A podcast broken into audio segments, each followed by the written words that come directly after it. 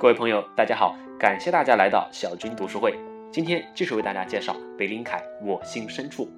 热情是积极生活的要素。我们能够将积极乐观的思考方式散布给我们的丈夫、我们的孩子以及身边的同事、员工。很少有人在每天一醒来时便感到有热情、有劲。很多人早上起床的时候啊是没有力量的。有些时候，我们必须做一些准备功夫，费一些时间，才会慢慢的恢复热情和感受到活力。我发现，如果你先假装自己很有热情的样子，这样你就很快会变得热情。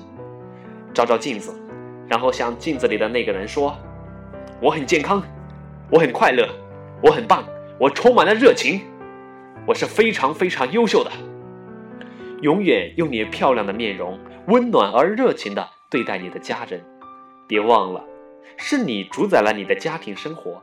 你可以让每一天光辉灿烂，你也可以让每一天阴暗忧郁。这种生活方式最大的好处之一，是我们能够将这种积极乐观的思考方式散布给我们身边的人。我每年都会收到数百封信件，他们告诉我。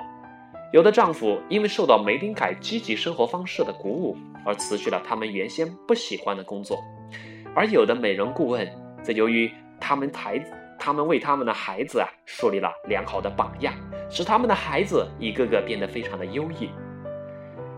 安诺德曾说啊，世界上最糟糕的事，莫过于丧失了他的热情。中国古语也说，哀莫大于心死。一个人心灰意冷了，沮丧，没有一点热情了，那这个人失去了全世界。所以呀，只要我们仍然保持有热情，即使我们失去了一切，即使短暂的不如意，我们依然能够东山再起。在英文里面，“热情”一词的原意啊，是神在其中，也就是中国话所说的灵魂附体，哇，鬼上身，啊，充满了力量。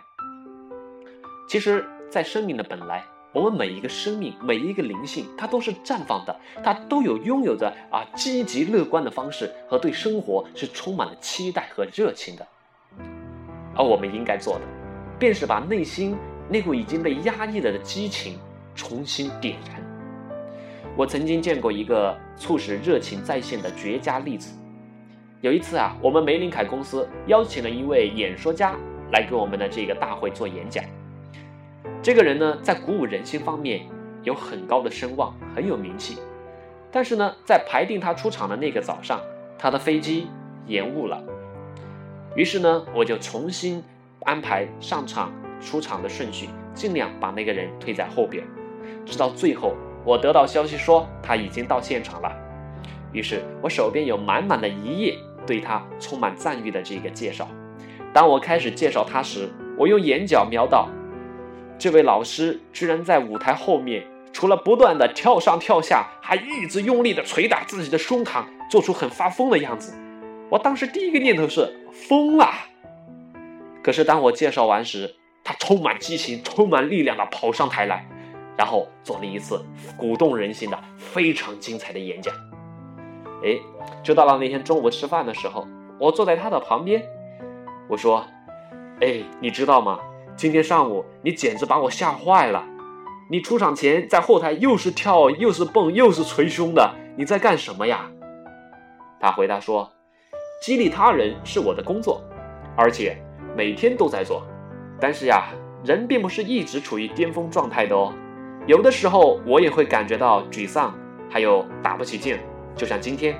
但是我必须先做出热情的样子，然后我就会慢慢慢慢的热起来，很快。”我就会变得真真正正的有激情、有力量了。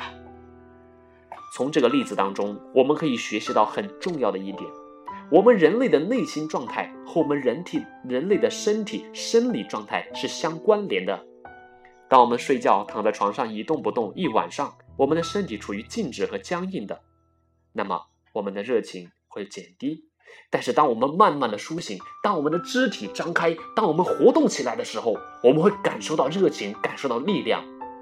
所以，同样的道理，记住一点：我们的身体状态会影响我们的内心的状态。所以下次当你沮丧、当你不想笑的时候，请告诉自己微笑吧。当你假装微笑的时候，其实你是在慢慢的点燃你内心的激情。假装微笑，直到你真正的变得微笑；假装自信，直到你真正的变得自信；假装热情，直到你真正的变得热情。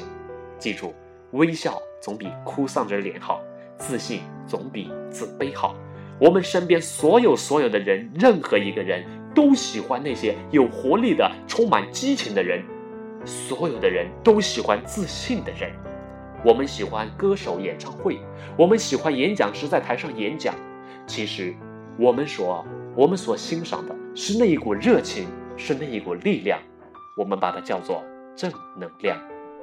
所以，每一个人都是一块能量，每个人都可以点燃自己。散发出你的光和热，给别人带来激情、力量。最重要的是，燃烧了你自己。让我们记住，保持生活的激情。感谢大家收听今天的读书会，到此下下一期见。